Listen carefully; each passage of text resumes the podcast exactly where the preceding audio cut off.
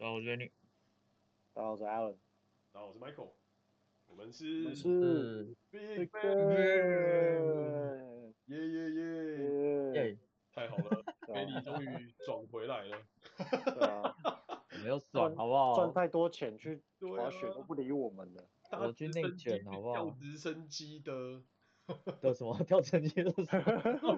上面跳下去滑雪啊？这不是，这不是。就是你练告诉我们你要去做的。我我想在在场的人只有 Michael 财力才做得到。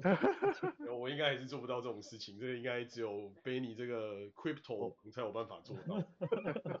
Crypto 王亏爆了好不好？我我只够我我我买的直升机服务只只够加加大概两瓶矿泉水。大容量的油而已，上去飞十五秒，然后就回来这样子，就跟那个小朋友在玩的那个 遥控飞机。他他他的那个旋翼开始转，转完了之后，他就跟我讲：“哎、欸，好了。”就哎到喽到喽，哎、欸、没有没有出发哦，因为你油不够。他说：“请升级付费升级完整版。”真的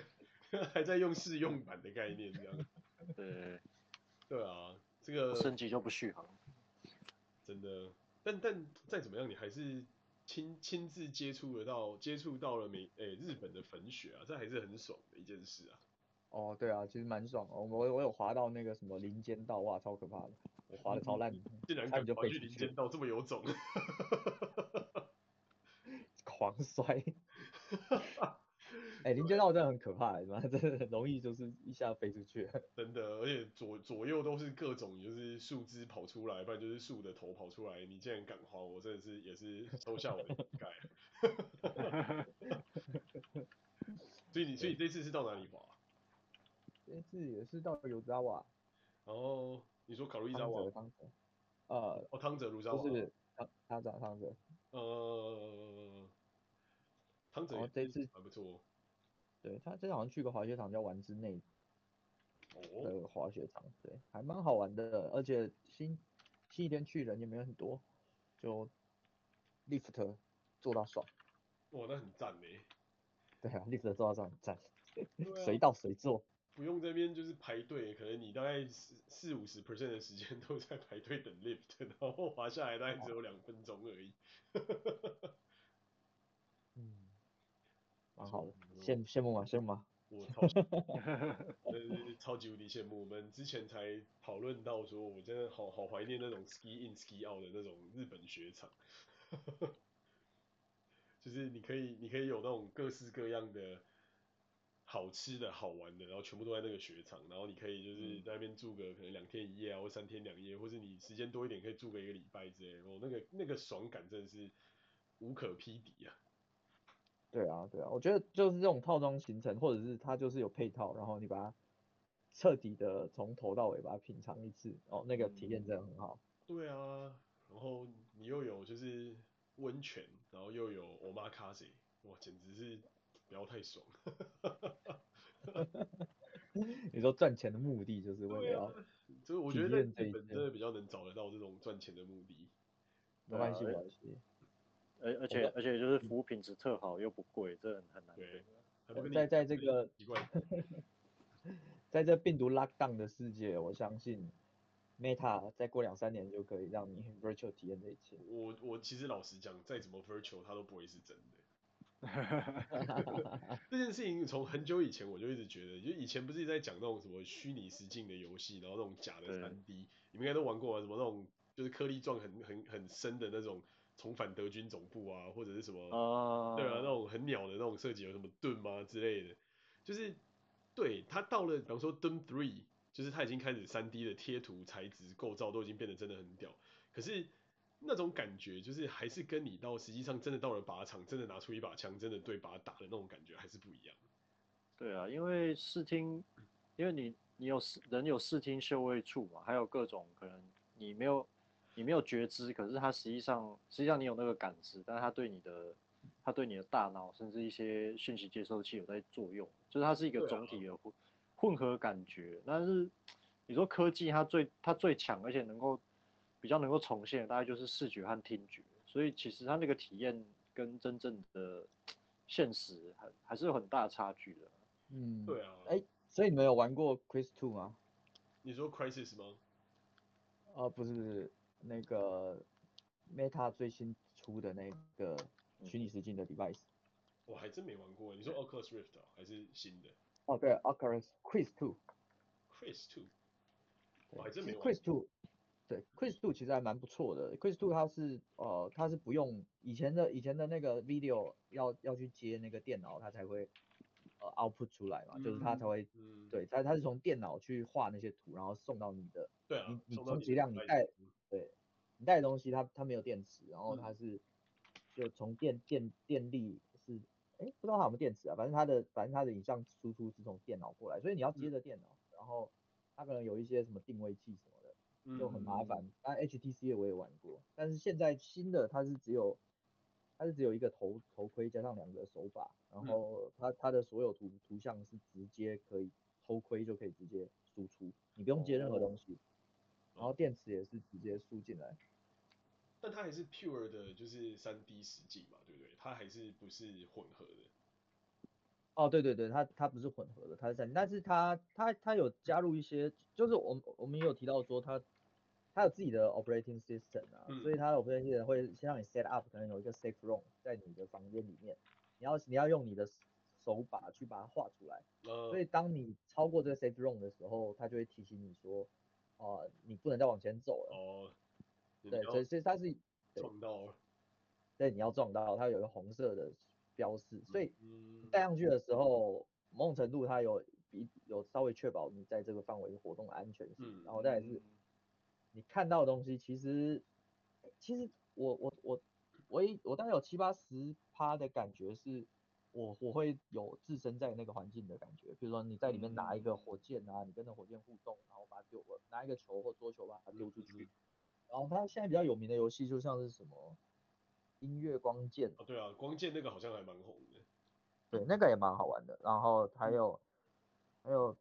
那个什么有那个 CS 有出一款。游戏在上面，哦是吗？然后还有，对对对，还有呃那那一款听说是就是感觉也蛮好，但我还没玩过了。然后还有那个呃呃呃什么恶灵古堡，恶灵古堡有出在上面。哦哦有。对，然后再来是你可以跟别人就真的有一些软件是让你跟别人就是就是好像面对面聊天。嗯。然后再来是假装自己在电影院，然后还有还有 VR AV。可是 VR 的。VR 的 AV 感觉应该也蛮奇妙的吧？是一个 point of view 的概念吗？听听到听有些人感觉是蛮不错，我自己还没看过。对，怪不得这个人类改造计划，人类快要越来越把自己灭绝啊！这世界再也不需要男朋友或女朋友，只需要 VR 头盔就可以。对，对，所以所以所以这种装置虽然还没有到你们想象的是什么无感全包啦，但是我觉得。嗯某种程度来讲，它比呃几年前像是 HTC 或者是 Oculus 的一代进步蛮多的。嗯，对啊，因为我印象中当初那个 HTC 的 Vive 就是很 lag，然后它的图像的那个处理，就是确实当在当时是非常惊艳的，但是在实际上使用的过程中，你会觉得就是它的那个 pixelated 的那个感觉还是很严重，然后就会有一种你的那个你的那个沉浸感不这么强的感觉。嗯。我记得啊，就是呃，我大概在一六一七年的时候到那个呃 Universal Studio Osaka 玩的时候，然后它有一个装置，好像是什么某个艺呃某个艺术家跟那个他们合作，然后就是反正他反正是一般的那种呃室内的 roller roller coaster 的那种装置，嗯，但是它是让你带上那个哦，带上 VR 的头 VR 去玩。对，然后然后他就会配合那个轨道的上下去创创制那个环境，让你，比如说看到断轨啊，或者是好像遨游在宇宙一样，就就你可能周围只是一片黑，但你戴上那个就可以觉得自己好像在宇宙那种感觉。哦，那蛮特别的。对，对，那那那时候的 VR 感受就是，我进去真的是妈做不到做不到两分钟我就晕了，然后我就闭着眼睛玩。是太真实了吗？你觉得？不是不是不是太真实，太不真实，那个，所以你会有种懵。那那解对解析度太低了，然后再来是，uh、对再再可能是它的那个 F FPS 又不够高。对啊，就是它 FPS 不够高的时候，你有种就是影像跟你实际上体感的东西不同步，然后你就很容易晕。对，那那这一次的那个 Quest Two 感觉上来说就好很多，很多了，嗯，对，所以我我对它又燃起了一丝希望。所以本本你听你讲的那个使用体验呢、啊，我我感觉好像是，因为我记得我三，对，应该是三四年前吧，我有一次我去荷兰，然后那个时候我刚好认识一位朋友，他他他说他那时候在荷兰创业，然后做一些 VR 相关的东西，嗯，然后那时候去他家拜访的时候，我真的有体验了一把应该号称那个时候最先进的 VR 设备，感觉真的是蛮不错的，就是。你还是要带，就是你你双手还是要带带上他那个什么感应器，有点像是握把还是什么什么鬼的。然后你头也是要戴一个头盔，然后他是他现场是有个棚子，就是你你是有一个范围你可以自由移动。嗯。然后它它的视觉跟跟听觉的效果体验是真的蛮好的，就呃撇开除了视觉跟听觉之外的五感，几乎几乎你在互动的时候你就觉得就有点蛮。你就觉得，哎、欸，你差不多就真的是在那个环境，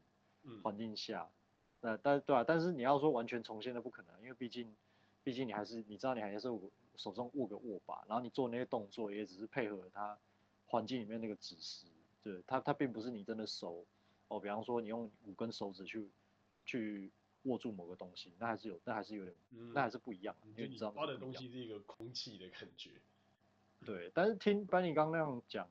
我我我虽然还没有使用过那个你刚刚说那个最新的东西，可是我我估计他可能已经把当时呃就是四五年前我体验过那个最号称就是最先进的呃的技术，现在可能已经到民用化，然后可以用比较平价的商品推出给你的地步。嗯，对吧？我猜应该是这样。对啊，对啊，对啊，所以所以可以试试看，然后再再再看自己的感觉，觉得未来。它会发展怎么样？但是我觉得也不用跳太快，就是它还不是真的会进到像什么《刀剑神域》那样子的 Metaverse 之类的东西。但是，但是如果你能，就是现在有一个大大问题，就是如果游戏公司能够克服这些开发成本，嗯，然后硬体在解析度上能跟上的话，我觉得它的体验是跟现在游戏会有很大差异，会有会有新的一群呃玩家会沉迷在里面。嗯嗯，真的，只是要进入母体了吗？哎、欸，没有没有到那么夸张，对。对啊，还没还没到母体的这个这个程度吧，但可能就有点像是头号玩家，或是更早之前的另外一部片的那种感觉，就是某种程某种程度上，大家因为活外面的生活已经太痛苦，所以只好到虚拟世界里面来寻求一个慰藉的概念嘛。嗯，对啊，可是。我自己玩过，比方说像我们自己公司做的那个 HoloLens，然后我觉得，我老实说，我真的比较喜欢这种 MR，就是 Mixed Reality。我觉得对于 Pure 的 VR，或许娱乐效果可能很好，可是它可以拿来做的事情，我觉得比较有限。就是你很难说哦，就 VR 可以真的做一些什么那种非常除了娱乐或是除了生活相关以外的这种事情。但是 MR 你就可以做很多真的很有用，比方说像以前的时候，我的想象也也慢慢越来越越成真嘛。比方说车子也可以把呃那个路线图或是接下来的东西投到挡风玻璃上，然后变成抬头显，或是车速啊，或者去抓外面的那个就是那个呃速线啊，或是外面的这个车车子的状况之类的东西。然后 HoloLens 其实也有点像这样的概念，就是它是一个 mixed，所以其实你戴上去你是看得到外面。然后它是在看得到外面的情况之下去做一些就是两边的混合，比方说你可以把一个呃家具拿出来，然后跟你的空房子去做一个比对，然后就可以把这些东西全部都放在那里，然后看看说你实际上拥有这些家具的感觉是如何，又或者是你可以去看到一些比方说呃维修维修电脑啊，维修就是一些设备，然后它。打开之后，那个那个东西是干嘛用？就你不用一直翻说明书，你可以把说明书做成一个类似 Visual Guide 的这种概念，等于说你可以用视觉就可以知道说这个东西是用来做什么。就是我觉得我反而个人会觉得这个东西的实用性会来的比较强一些，就相较于是 Pure 的 VR，因为听起来有很大的那个商业应用价值。对啊，就是什么 training 啊，或是什么就是那种技术性的 training，或是一些 task force 的 training 之类的，这种我觉得用途就还蛮多。对，你可以想象一下未来的电商，你不是只有去网页上浏览那个东西的图片。对啊。然后如果说你可以接一个什么东西，比方说呃呃随便我随便举例啊，比方说什么智慧眼镜，然后它它就可以投投影在你的桌上，然后看看说，哎，如果你真的拥有这个东西，它大概它大概是，如果说这个东西在你眼前，它大概是多大，然后是个什么样的感觉？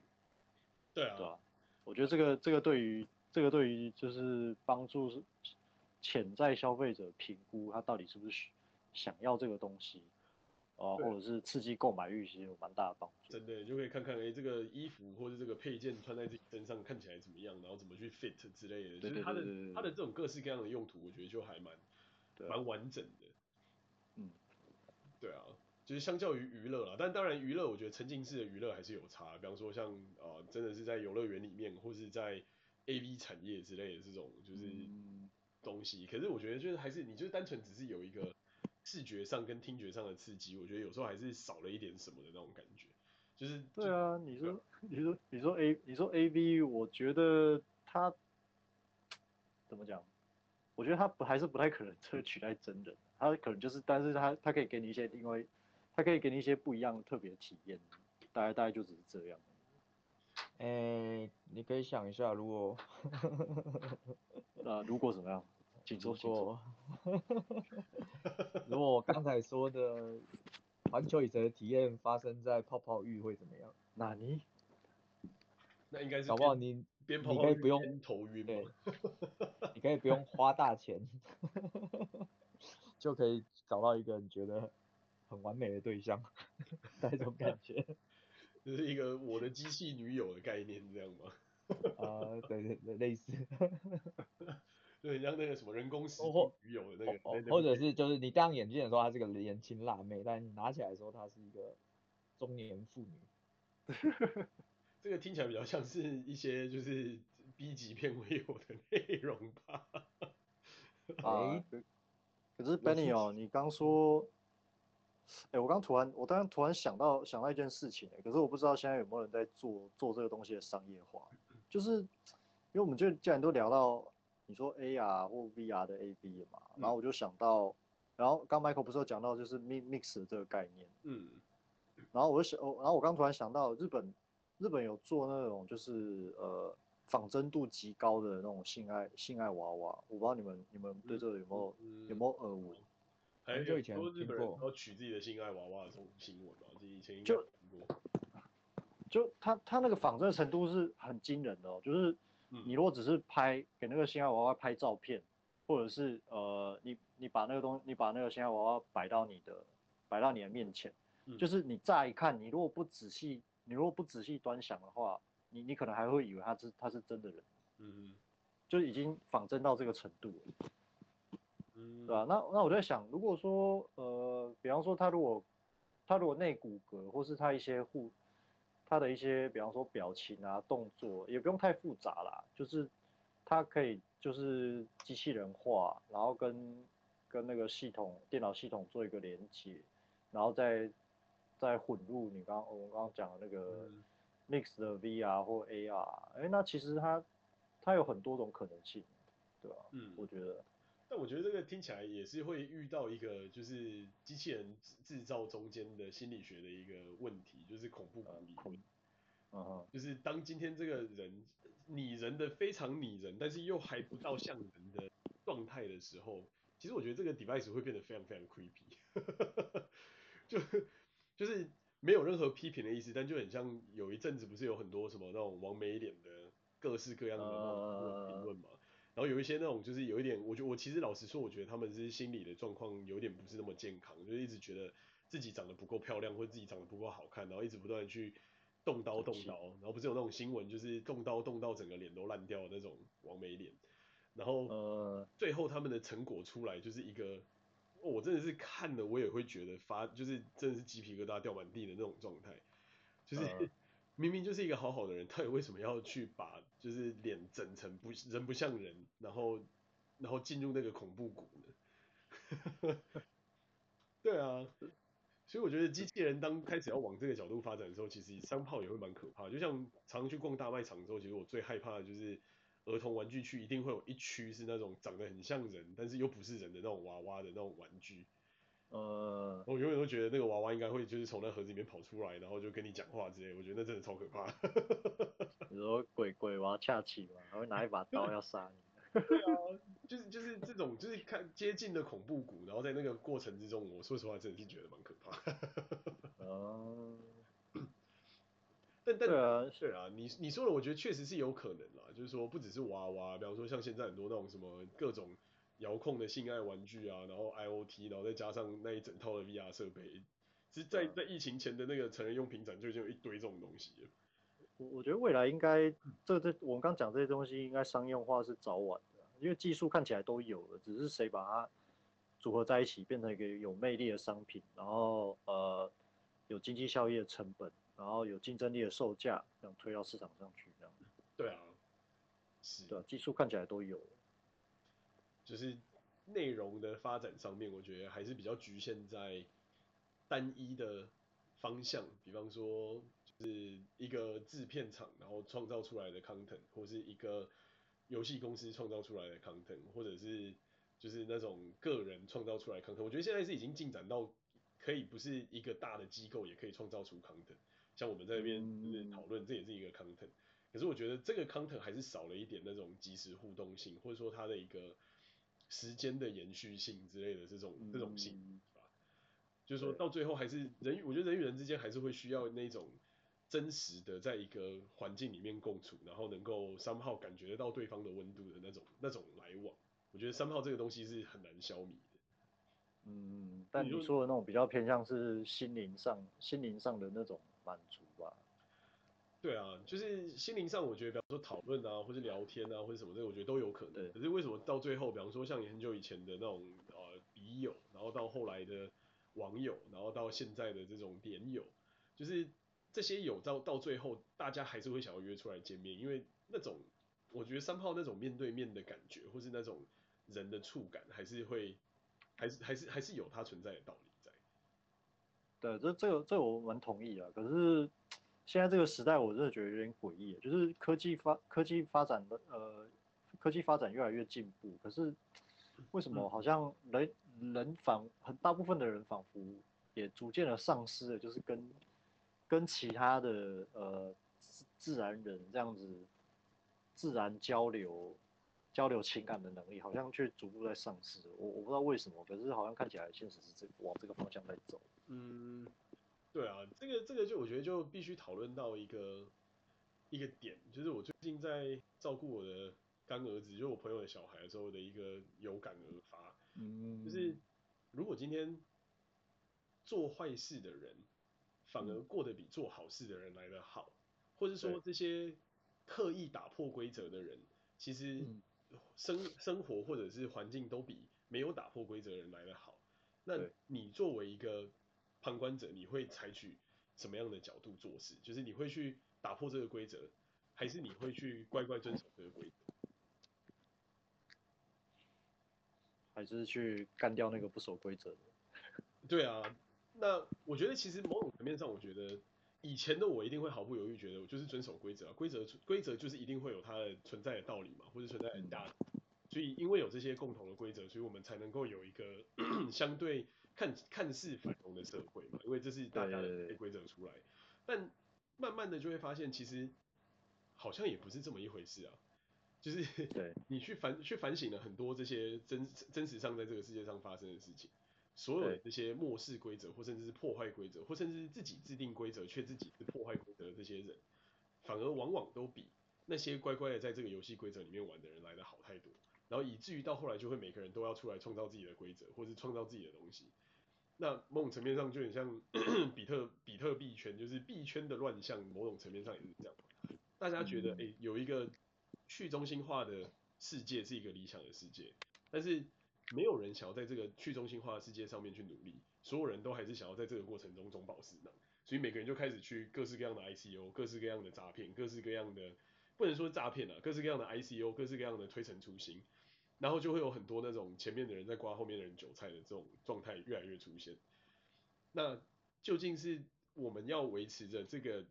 一统，就是大家大家的大家的这个去中心化这个 vision，还是是中保私囊比较重要？可是我发现绝大多数人其实都是选择中保私囊。其实其实，Michael，你刚刚讲的，你刚刚讲的这个东西，我想做一个补充啊，嗯，就是说，你因为你刚刚提到的规则，或者是呃，可能更正式、更正式的说法，我我会称之为秩序，嗯，但你你如果要回如果要回答你刚刚讲的这些东西，或者解析你刚刚讲的这些东西，嗯，我觉得你应该应该去想说，这个东西是怎么来的，嗯，对，那呃，因为这个问题我。我认真的大，我我曾经有一段时间我认真的想过，那我自己找出来，我自己领悟出来的答案是，其实这个东西它不是天然，就是自然而然就在那那里的，它它一定是透过某个人或是某个某个团体，然后他也要依，他是他要依照一定，呃，他必须要拥有一定的一定的力量，或者讲更直白一点，就是执行暴力的能力，然后他把这个规规则建立起来，那。在依附于这个规则之下的人，他他就照这个规则去生活。那人都是有他基本的生物理性嘛，他会去评估，说，哎，我如果相较于我自己创造一套规则，那我依附于现现存的某一个规则，然后呃去 follow 它的 rule，然后去照去照它游戏规则玩，会相较于我自己去单干获得利益更大。嗯，哎，那那自然就会有人愿意去加入啊。那但呃现在世界上现存的规呃，你说秩序有很多种不同的形态，嗯，就比方说有以国家体制来说，你可以说有民主国家、有共产国家、集权国家，嗯、那以经济体制有市场经济或者是计划经济，种种种种，那其实都是不同的不同的规则，然后不同的国家、不同的团体，呃，跟都是大同，就是会有他们各自会有各各自的规矩啊，那大同小异，嗯、也就是说，呃。因为你刚提到，是不是大家都应该遵守规则，而不是说自己去自己去搞一套？我觉得如果回归到规则为规则怎么被创造出来的这个本源，然后还有就是人的呃，你说人会趋利避害的这种嗯天天然性吧？那那其实我觉得这答案也没有很复杂，就是说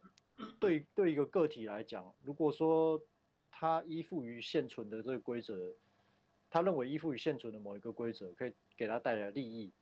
就是大于他自己出去出去单干或者是违反规则或是乱搞，他很自然的就会去去遵守这个规则，甚至你都不用去逼他，或是拿拿枪拿枪或是用暴力去胁迫他，哎，你要守规则哦，不然我就跟你怎样怎样，所以你你也不需要这样子去做，他自然而然就会就会去守规矩，对，这是大部分自然的情况。那反过来说，呃。如果对于某有一些某一些人来讲，他认为相较于你遵守这个呃现遵守某个规则，或是遵守现存的任何一种规则，嗯，他认为他个体这个个体他认为我我自己出去单干，我创造一个规则对我更有利，那他就有可能会这么去做。这个我认为它纯粹就是一个经，它纯粹就是一个经济效经济效益的概念。那那这个我觉得这也可以呼应，就是说为什么。为什么你必须要有一定的力量，你才有办法去创造或是维系一套规则？因为说白了，并没有这世界上并不存在任何一个规则是让所有他管理范围内的人，或者是依附于这个规则下的人都可以百分之百满意都获利，跟跟每个人都得利的，这是不可能的。就是任何一个团体，任何一个规则秩序之下，总会有呃，不管或比例或高或低或多或少啊，那。总会有一些人他是吃亏的，这个这个真的是没有办法。嗯哼。那那对于这些吃亏的人，你要怎么样去呃哄？你要说哄住他们吗？或是威吓住他们吗？就是让他们在这个规则之下，或者是在这个团体里面，嗯，你不要乱搞，你不要造反，哦，就是各种各样的办法。哦，比方说你以国家层面来讲。你要有军队嘛，要警察嘛，然后你要有刑法嘛，法律秩序嘛，你要有有那个能力去抓到这些违规的人，然后你要去有办法处罚他们，让大家知道说哦，违规是不行的，要不然你会你你会付出代价，可能会被抓，被被关，哦，有的没的这些，对啊，或者是社会福利，就是呃，给给这些可能会犯罪的边缘人，或者是没没，或者是呃制度下没得到好处的人，给他们一些糖吃，然后说啊，你还是可以，你还是可以就是活下，有一碗饭活下去嘛。虽然说这个社会看起来对你不是很友善，那你就拿这些社会福利，就不要造反吧。所以某种层面上，你在讲的这些这些事情，其实就是说，让这些人既活不好也死不了，那他们就会臣服于你的这种概念。就是换句话说，就是当你越有想法，当你越想要去改变一点什么，然后却发现这个过程中只会有人不断的给你摸头，然后你就会慢慢慢慢的屈服于这样子中间的过程，然后没有，而且而且。对，而且这这个其实也是也是一个秩序。如果你把这个秩序也看成是一种类似生命的存在的话，这也是这个秩序它维系自身的存续，或是追求自己成长的一个的一种做法。哦，不好意思，你继续。没有，所以我的意思说，也就是说，其实真正最好的教育方式不应该是教育什么东西是好的，什么东西是不好的，而是什么东西对你的当下的立场是最好的，它就会是好。哦，对对对，我我认为最根本的问题应该在这里。对啊，那这就很 tricky 啊。那在什么样的这些情况下是最好的？嗯，对吧？这个我觉得这这些东西就会牵扯到很多很多很复杂的议题。比方说，而而且，呃呃，你说没有？就比方说这个东西就会有像，好，作弊的人会考得上好的大学，那我是不是就应该要作弊？或者说偷渡的人会得到比较多的钱，那我是不是就应该要偷渡？或是说，呃。会吵的人就会拿到糖，那我是不是就应该一直吵？就是这些东西，这些东西都会在一个奇妙的环境里面慢慢慢慢发酵。那当这个当这个世界不再是去追寻一个某种层面上的理想或是梦想的环境的时候，当这个世界不太不再去追寻，比方说像刚才讲的更好的技术改变了这个世界的的的法则的时候。那是不是大部分的人，你就会开始被堕落的那一块的角度拉着走，就是他们原始的欲望，他们原始的你刚才讲的生存法则，或者他们原始的想法。那嗯，是不是到最后，其实人类世界的这一切，其实也是一种虚幻，就跟动物的世界一样，就是弱肉强食，然后能够能够用武力，或是能够用暴力压制于别人。那这个暴力有可能是。各种可能，比方说经济的暴力，或者是啊、呃嗯、权力的暴力，或者是政治的暴力，然后让你去屈服，然后让你最后只能在这个小圈圈里面既活不好也死不了，然后慢慢的就是臣服于这些其他的既得利益者。其其实其实你说的，你刚刚说的那个呃，你刚刚说的这个概念啊，我认为是人类社会或是人性运作最底层的逻辑。可是秩序的存在。依然还是有它的价值，因为怎么说呢？如果说，呃，应该说对于一个有力量的人来讲，好了，他如果要用这种暴力去直接直接让别人跪下或是臣服，尽管他有这样子的能力，可是他如果说一直用这种最简单粗暴的逻辑去，呃，去所谓扩大自己的利益的话，嗯、那他早晚还是会遇到反噬啊。就算好，就算周围人没有他强，可是他发现哦，就是。如果我们几个相对比较没那么强的人联合起来一起去干他，那他那那个所谓比较强的人，他也不可能永远安全下去，或者是说长久下来，他他这样子粗暴的去抢夺别人，或者是呃或者是消灭别人，其实长久下来对他也不见得有利。那相较之下，如果说这个所谓的强者他够聪明的话，他应该就是他应该会先。会想办法去试图去建立一个秩序，然后就像我刚刚讲的，就是让让大家发现说，哎，相较于，呃，相较于站在我的对立面，哦，你加入我，嗯、跟我合作，嗯哼，就是说这个规则当然是对，假设我啊，我是我是我刚刚讲的这个强者，那相较于你站在我的对立面，你加入我，照着我定的游戏规则去走，哦，当然这我定的游戏规则嘛，肯定对我有利。但是我制定了这个这一套规矩，呃，不仅是对我有利，而且也让加入我这个规规矩的大部分的人，照着我规矩玩的人，对他们也会有利。嗯哼，啊，那那依照我刚刚讲的，就是人的那种理性，呃，理性评估，肯定就会有不少，诶，一定就会有不少人就想说，诶，好像这样也没有什么不好，那我就加入他吧。好，那我吸纳了更多更多的。更多的人、更多的能量、更多的资源加入我之后，然后我把它当成一个体系或生态系这样运转下去，让它变得越来越大、越来越大。那长久下来，其实对于这个身为我强者，呃，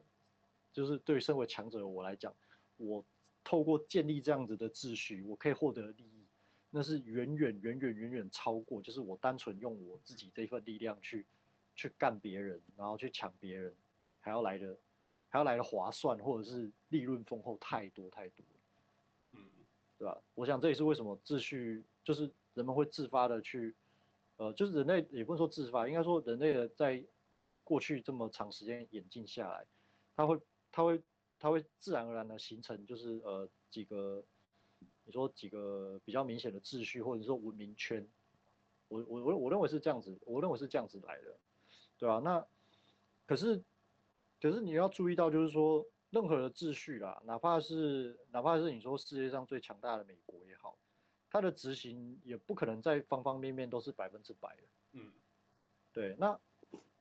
那在那些没办法被百分之百执行的，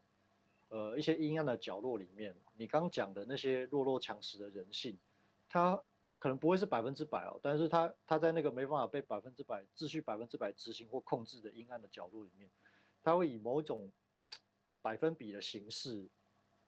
存在或是出现在那边，那嗯。你也没办法去，对啊，因为毕竟人性一部分嘛，那你又刚好是管不到，那你也只能去想办法去处理，或者是某一种程度上的妥协，或是跟他共存，对吧？有一些可能会被人们称之为潜规则，或是有的没的，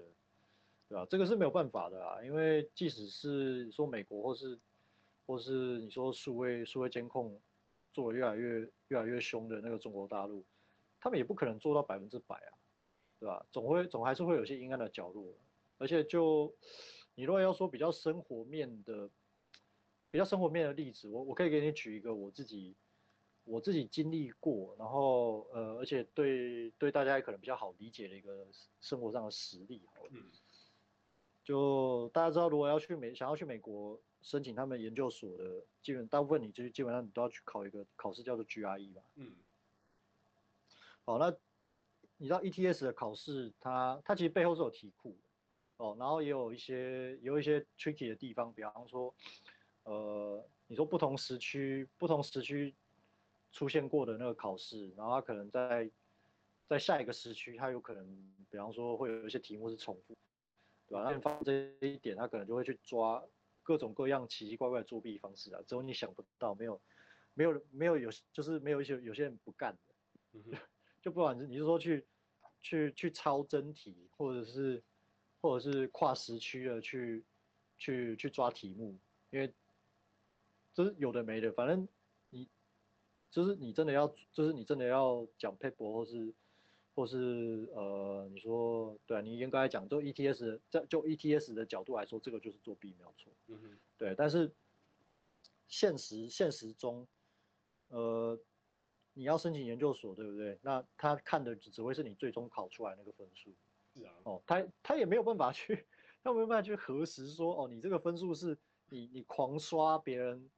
别人就是偷出来的真题，然后背背答案去去上面考出来的，还是说你跨就是你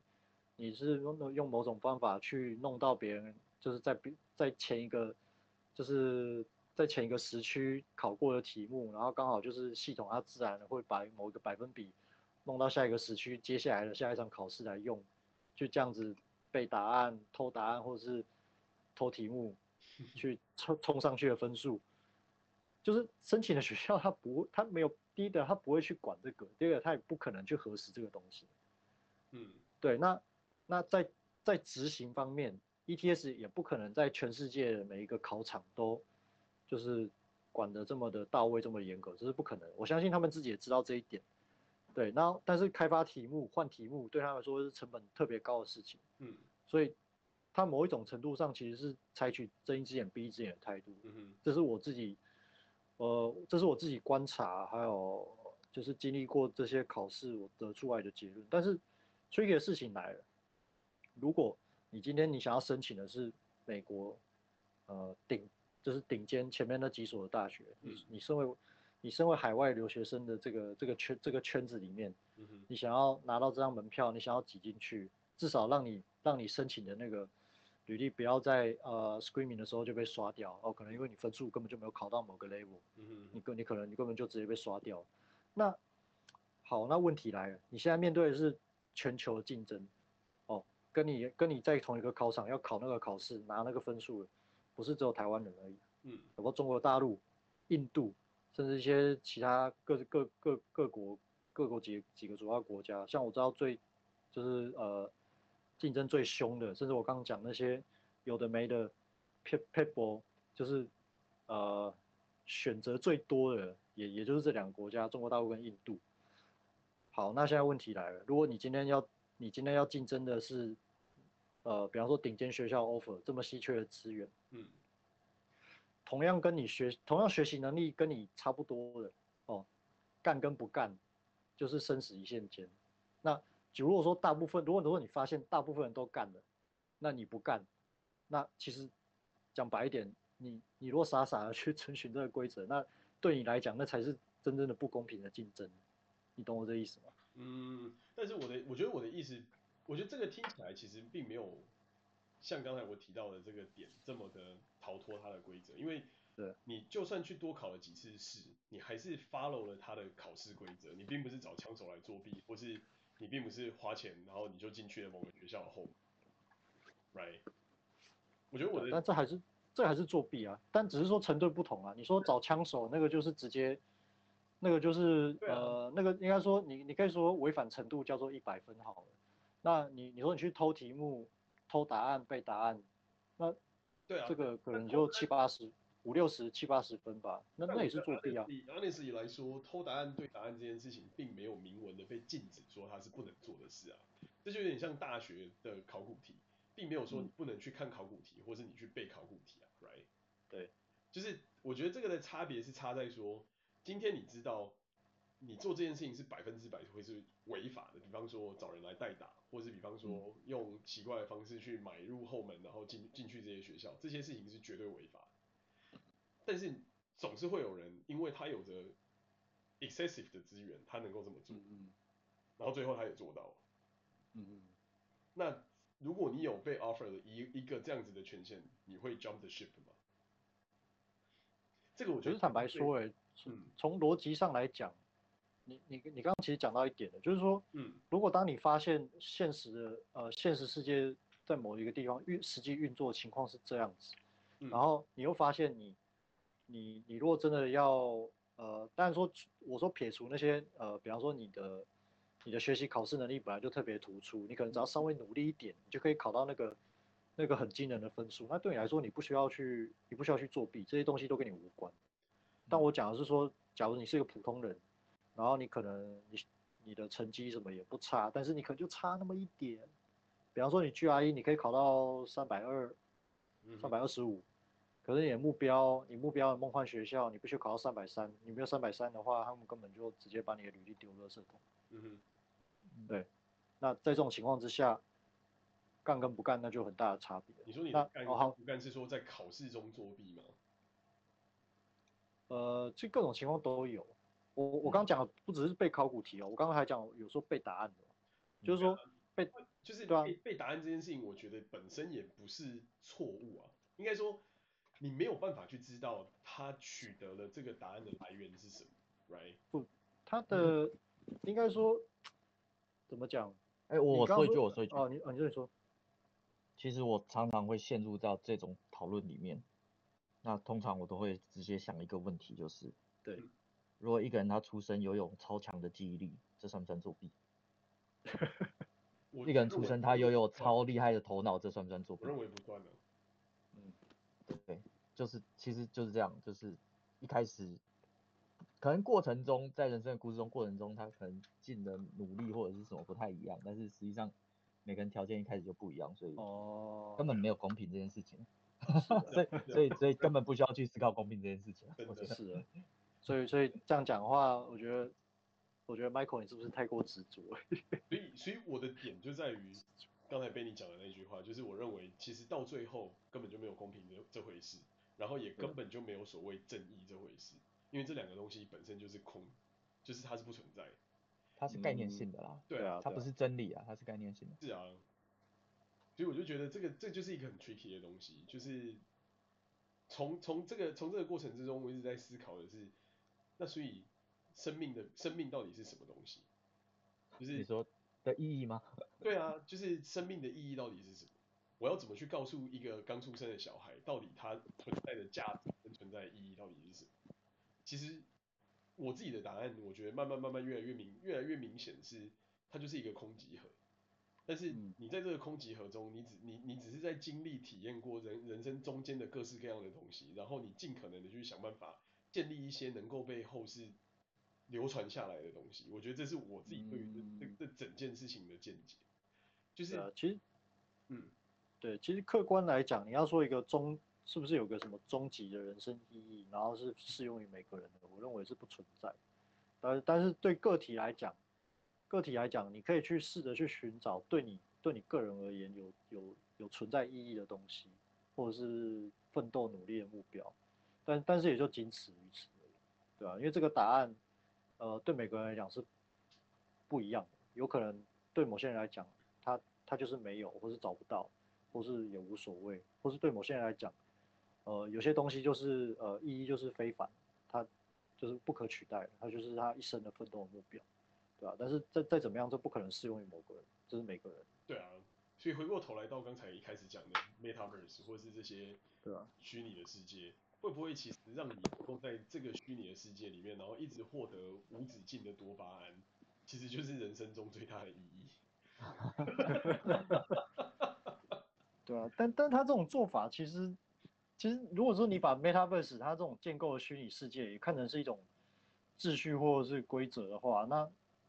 那那其实对于沉浸在里面来讲，你就是你就是选择选择进入了这个规则，然后就是你就选择进入了就是佐克伯大大建立了这个世界的这个规则，那也其实在我看来也就仅止于此。是啊，但是当你没有规则的时候，你要如何衬托什么？何谓是自由跟何谓是意义？但是当你拥拥有了自由跟拥有了意义之后，又何谓，又又又又哪来的框架和存在？这这这，我觉得到到后来就会是一个非常非常空泛的世界。就是回过头来，我们是不是还是会被每天的生活所影响的？是，我们是不是会被各式各样生活的压力所所就是带着走？是，我们是不是还是会为了要吃，为了要穿，为了要用，为了要行，而必须要付出相对应的代价？是。嗯，所以所以这些不不影响实，就不会真的影响你的实质的生活的这一切，过眼云烟，它到底是真实的存在，还是它不真实的存在？在我自己的心里心目中的答案是，我认为它其实也是没有，就是任何东西它没有办法影响你的真实的个体，而只是从某种层面上的意识想要去改变你的意识，那它其实是没有太大的对你的对你太大的帮助。对，就是它，它本身是空的，除非，呃，但它除非你你认可这个东西，然后你愿意接受这个东西的影响，那它才会对你产生真的实质的作用？是啊，所以所以有没有可能有一种世界是大所有的人，世界上所有的人都有可能合作，然后创造出一种，不管是延续自己的生命的的存续也好，或者是延续我们的的。生活环境也好，或者是我们的就是各种文化或制度或各方面也好的这种可能性，就就就有点像，就有点像讲到就是圣经里面提到，比方说巴别塔嘛，这个这个概念，就是当时人人类创就是人类已经太过接近天庭，然后创造出了巴别塔，但是最后就是上帝觉得他们太接近天庭了，所以决定把就是这个世界上的所有的语言都打乱，让这些人没有办法。互相理解彼此，互相沟通。对啊，其其实其实如果照照我刚刚讲的那个框架去去去试着解析这个故事的话，也也也许看那个这个故事的背后看起来有点像是，呃上上帝看到人人类团结起来，然后可可能要形成一股可就是具有威胁性的秩序，所以他就要把这个把这个东西毁掉，这样他才不会威胁到威胁到他自己。所以这个这个里面就又又又矛盾的一件事情嘛，那那所谓的神性就消失了，在这个地方看起来更多的是人性，因为人性才会有所谓的，就是这种看别人不顺眼，或是见不得别人好的这种想法。可是可是你有没有想过，就是呃，就是人人性跟神性这个东西，到底到到底是谁去创造这些名词，然后去界定界定他们，对吧？那因为因为怎么讲？假设你如果假设好了，假设说其实这宇宙中是存在在智慧、呃体力或者是能力各种方面，它都是呃高出人类一大截，甚至不止不止一大截的生物。但是你怎么能够假设说，因为这些人？就应该说，这些生命它，它它只是因为，它只是因为比比人类高，呃，各各方面能力高了好几个档次，所以它它就一定是所有有你所谓的神性，或是它就不会有，呃，所谓的就是贪嗔，就是佛家讲的贪嗔痴慢。嗯，你你确定吗？我我个人认为，从逻辑上来讲，你不能够做这么做这么天真或者是偏颇的假设，因为因为。举个例子吧，就是就是在人类人类社会的群体里面，其实你也可以用这个逻辑去去去推去推想。就比方说，你应该还是应该还是不难找到，就是哎，有些人他真的就是各方面能力都特别突出，甚至可能是个天才，嗯，可是他就是心术不正，嗯，对吧？这种人有，这种人有啊。但是何谓心术不正嘛？对吧？呃，就是看你对啊，就看你怎么定义啊。就比方说，呃，他。他会自私自利到，就是呃，他会为了满足自己一个可能微不足道的，呃，比方说呃一时的快乐，他可能就是会会毫不在乎的去牺牲别人的，呃，其他人类的生命或者是幸福快乐什么的。嗯、我随便举例啊，如果说你定义这个东西叫邪恶，或者是呃，或者是如果说你定义这个东西叫做邪恶的话，对吧？那我意思是说，好，那假设假设我们把邪恶定义成定义成这样子好了，嗯，那。